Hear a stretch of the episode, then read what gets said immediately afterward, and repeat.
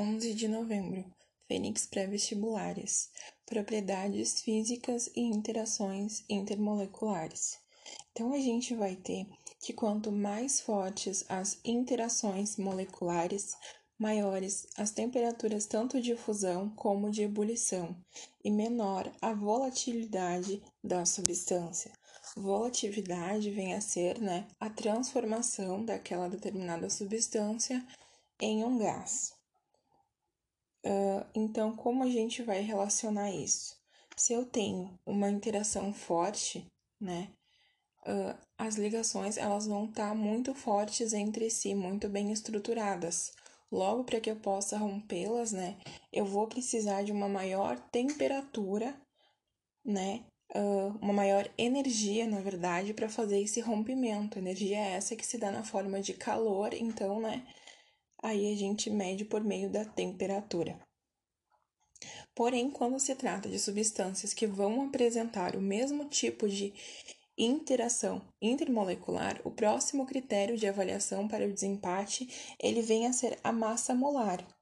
Então, quanto maior for a massa molar, né, maiores as temperaturas tanto de fusão e ebulição, e menor então a volatilidade da substância, ou seja, mais difícil para ela vir a se tornar um gás. Conforme uh, o exemplo dado em aula, então, né, ele vai ele apresentou três moléculas orgânicas e a partir de então cabe a nós classificá-las uh, na ordem crescente de temperatura de ebulição e também na ordem crescente de volatilidade, né? Primeiro passo, então, né, para a gente fazer esse exercício é analisar as relações intermoleculares. Lembrando que, para mim, dizer né, o tipo de interação que está ocorrendo ali, eu preciso primeiramente saber se se trata de uma molécula polar ou apolar. Lembrando também né, que quando se tratam de substâncias orgânicas, apenas as que apresentam uh, hidrocarbonetos são apolares, certo? Então, o critério para mim classificar uma substância entre polar e apolar no ramo das orgânicas, né, vai ser a presença ou não de hidrocarbonetos. Quando eu tenho hidrocarbonetos, eu sei que essa molécula ela é apolar. Então, no primeiro exemplo, a gente tem uma acetona, né? Se a gente tem uma acetona, logo ela vai ser uma substância polar devido ao fato de ela não possuir, né, os hidrocarbonetos. No segundo caso, temos um álcool, uma hidroxila, né, ligada a um carbono saturado. Logo, se trata de uma substância polar. Enquanto no terceiro exemplo a gente vai ter uma substância apolar, sendo formada apenas por carbonos e hidrogênios, ou seja, hidrocarbonetos. Agora, então, que eu já sei, né, uh, cada uma dessas substâncias, se ela é uma substância polar ou apolar, eu vou fazer então a classificação das interações intermoleculares. No primeiro exemplo, né, eu vou ter, como eu vou ter uma substância que ela não é capaz de fazer uma ligação de hidrogênio, eu sei que o que caracteriza ela é uma interação predominantemente de polo de polo. No segundo exemplo, temos também uma molécula polar, porém ela consegue fazer uma ligação de hidrogênio, pelo fato de ela apresentar uma molécula de oxigênio ligada a uma hidroxila. Já no terceiro caso, como eu tenho uma molécula apolar, ela vai fazer então ligações, né? Uma ligação do tipo de polo instantâneo de polo induzido. Logo por ela ser apolar acaba sendo mais fácil, né? A, a conclusão. Feito isso, agora eu preciso fazer uma, um comparativo, então, né, entre essas interações e verificar qual delas vem a ser mais forte. Então, a essência da nossa discussão, né, é a ruptura das interações. Essas mudanças de estado, fusão, ebulição, todas elas vai acontecer então uma ruptura das interações. Se elas são mais fortes, essas interações, precisamos de mais energias para rompê-las. E, portanto, as temperaturas aumentam. No caso, né, da volatilidade, é o contrário. A volatilidade inverte a ideia, né? Ou seja, se as interações são mais fortes, é mais difícil da substância evaporar. Ou seja, ou seja, se as, se as interações são fortes, é mais difícil de, de a substância evaporar. Logo, a volatilidade ela vai ser maior. Não, falei errado, ela vai ser menor. Movimentos sociais, né? do Brasil no período da República Velha.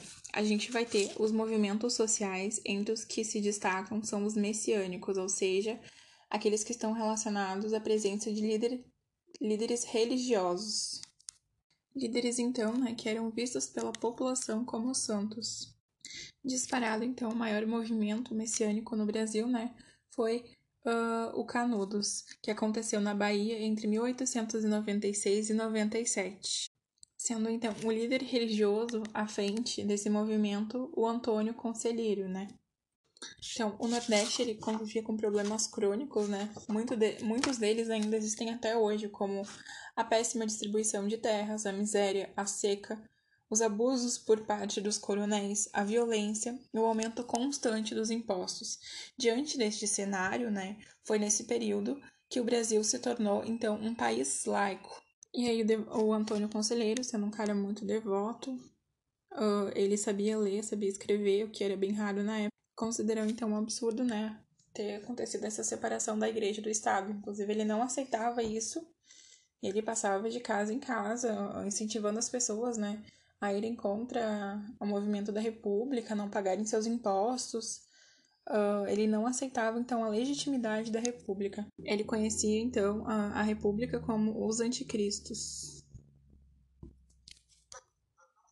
Como ele era muito devoto, então ele sempre dava conselhos para as pessoas com base na Bíblia, de onde veio o apelido Antônio Conselheiro.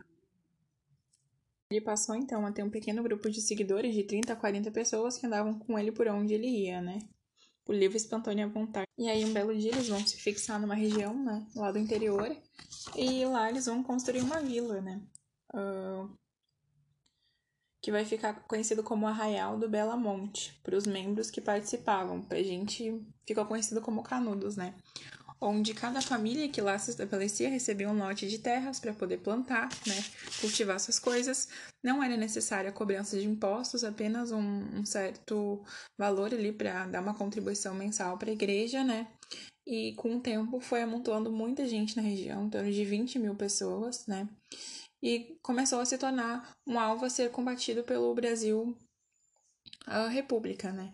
uma vez que faltava mão de obra, então, porque muitas pessoas estavam se destinando para lá, uh, muitas pessoas então deixavam de pagar os seus impostos, né? E o pior de tudo é que eles não seguiam então as leis da República, né? O que poderia incentivar em outros lugares do país, uh, podendo então uh, se espalhar pelo país vilarejo, vilarejos autônomos, né? Que não agiam de acordo com as regras da, da República.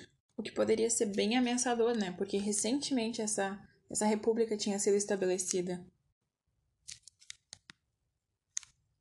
Foram feitas então quatro expedições uh, para Canudos ao longo de seis meses, né? Inicialmente eles não tiveram sucesso, mas eles acabaram aniquilando, matando a população, ou morrendo de tiros, ou de violência, ou deixando faltar água, ou deixando faltar comida. Crianças, idosos, tudo, toda a população foi ali da região foi aniquilada de uma forma bem abrupta. E daí a URGS, né, que gosta de relacionar literatura com história, tem uma obra chamada Dos Sertões, que ela, ela retrata um pouco de como foi essa realidade vivenciada nos canudos. Então, se cair algum trecho sobre os sertões, certamente vai ser alguma coisa relacionada a canudos. Ele foi, o autor foi um jornalista que foi cobrir, né, uma reportagem lá e acabou escrevendo então um clássico da literatura nacional. Outro movimento messiânico também foi a Guerra do Contestado, que aconteceu em Santa Catarina de 1914 a 1916.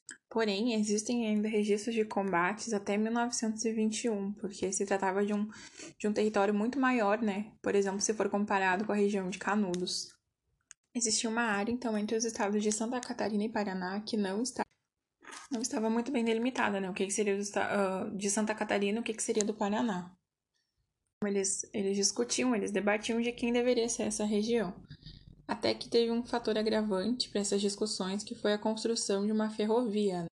Porém, uh, a zona, a, a, os motivos que levaram à Guerra do Contestado inicialmente, eles foram muito parecidos com os motivos que aconteceu o conflito lá em, em Canudos, né? A miséria, a fome, a cobrança elevada de impostos, o, o grande assim poder ali na região dos coronéis, porém teve um agravante que foi a construção dessa ferrovia. que saía de São Paulo, atravessava o Paraná e chegava no Rio Grande do Sul. E aí, boa parte dessa região do contestado, o governo desapropriou e entregou para a empresa que estava fazendo a, as obras ali, né? E aí, os pequenos proprietários ali da região, eles ficaram sem, sem lugar para ficar. E aí, eles ficaram indignados, se uniram aos monges João Maria José, João Maria e José Maria em um movimento com, contra a República e, assim como em Canudos, eles foram severamente reprimidos. Porém, né, eles estavam dispersos em uma área muito maior, o que levou, uh, acarretou com que o conflito se estendesse por alguns anos a mais. A gente vai ter, então, a classificação dos ovos, né, de acordo com a quantidade de vitelo, que vem a ser um armazenamento de nutrientes, então, né. Uh, esse vitelo que vai estar distribuído de formas e em quantidades diferentes, e de acordo com esses critérios, então, a gente vai classificar os diferentes tipos de ovos que existem. Ter teremos inicialmente o ovo isolécito, que também pode ser chamado de alécito ou oligolécito, oligo de poucos, né? Uh, esse tipo de ovo ele possui uma quantidade pequena de vitelo, sendo homogeneamente distribuído ao longo do ovo. A gente vai ter então um segundo tipo de ovo, onde a gente vai ter um depósito de vitelo em um dos extremos desse ovo, né? Geralmente vem a ser no polo animal. Podemos chamar também de polarização do vitelo, então, o que acontece. Esse tipo de ovo ele vem a se chamar heterolécito ou telolécito incompleto. O terceiro tipo de ovo, que vem a ser mais conhecido, que é o telolécito, né? Que é o ovo das dos, das aves, dos répteis, e que ele possui então uma maior quantidade de vitelo. Ou também de mamíferos ovíparos, né, como é o caso do oto, aquele bicho lá. Esse ovo ele tem muito, muito, muito vitelo, onde o zigoto ele vai ter uma porção muito pequena para poder se desenvolver. Ele se desenvolve num disco embrionário. Teremos também o centrolécito, que é um outro tipo de ovo, que é o ovo dos artrópodes. E como o próprio nome já diz, né, centrolécito, esse vitelo ele vai ficar concentrado na parte uh, ao redor ali do, do centro, ou seja, ao redor do núcleo do ovo. Agora podemos fazer uma outra classificação né, quanto à segmentação e também aos tipos de clivagem que esses ovos vão sofrer, podendo ser, podendo ser elas parciais ou completas. Processos esses que vão, uh, vão dar origem às mórulas e às blástulas, que vão ser derivadas então desses tipos de ovos. O ovo que a gente chama de isolécito e também o ovo que a gente chama de heterolécito, ambos possuem uma segmentação holoblástica. Holo do grego que significa total, blástico, que vem também do grego que significa embrião.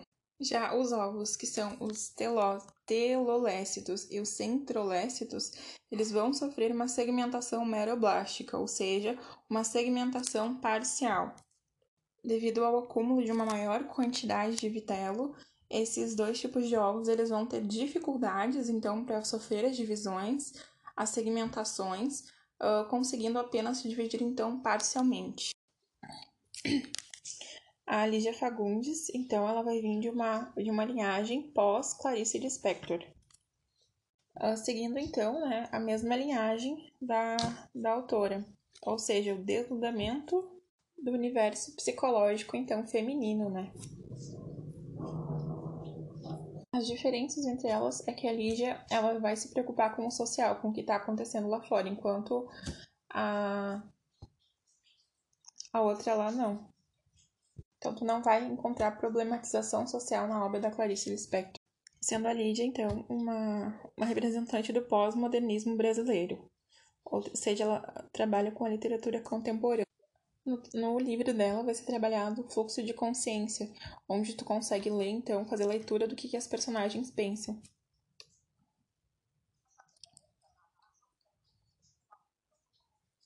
Sendo um, um discurso fragmentado, olha, tá parecendo o que elas estão falando, olha o que elas estão pensando, e aí assim vai indo. Então, para a Lídia, reforçando mais uma vez o contexto da realidade social importa.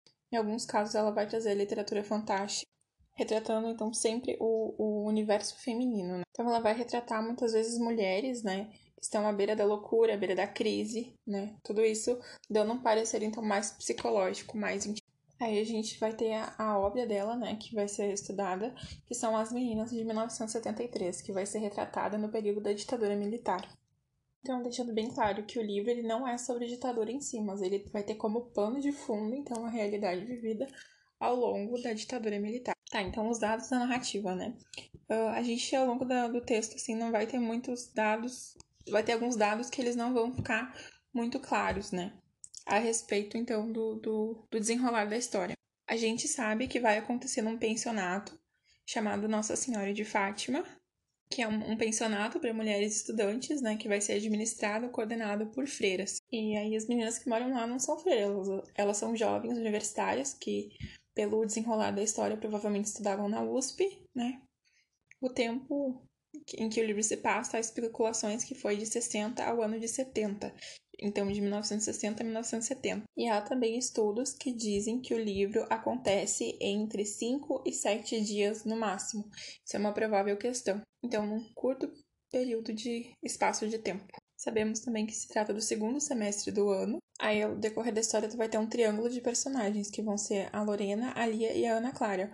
Não tendo como descrever qual delas que vai ser a personagem principal. Então, elas são de, de igual importância. Isso pode cair. Uh, o narrador do livro, tu vai ter um narrador onisciente que vai estar tá em terceira pessoa.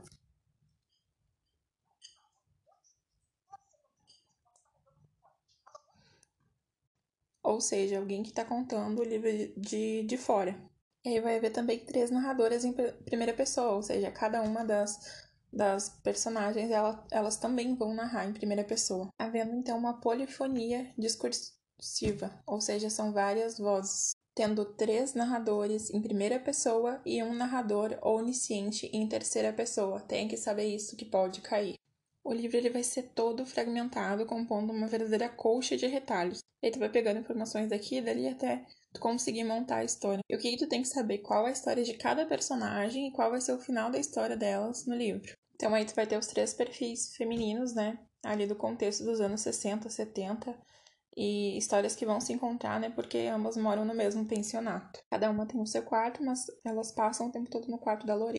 Então, agora vamos descrever cada personagem. Iniciando então pela Lorena. Ela faz direito na USP, é a burguesa, representando uma burguesa decadente, mas ainda assim sendo uma burguesa. Ela tem um amante imaginário, onde na verdade ele existe, só que a relação que tem na cabeça dela entre eles não existe.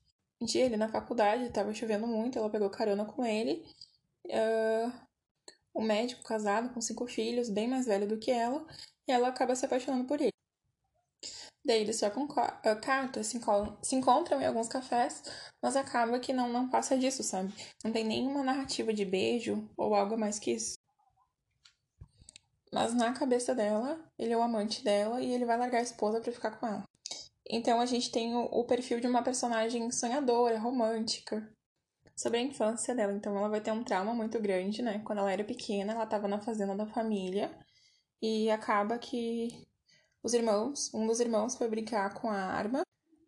A espingarda estava então carregada, acabou atingindo o outro irmão que acabou morrendo. O pai dela vai enlouquecer, vai parar num sanatório, a mãe dela tem um monte de diamante, vai acabar terminando a história com um, com um gigolo.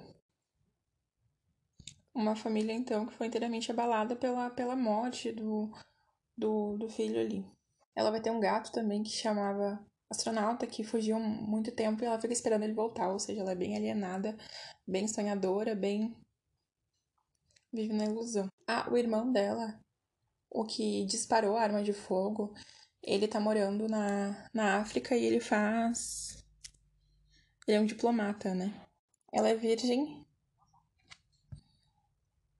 Ela se acha muito feia, fica se comparando com a outra personagem, que é quase uma modelo. E aí ela vai ter um estigma muito grande com relação a isso, até porque ela ainda é virgem.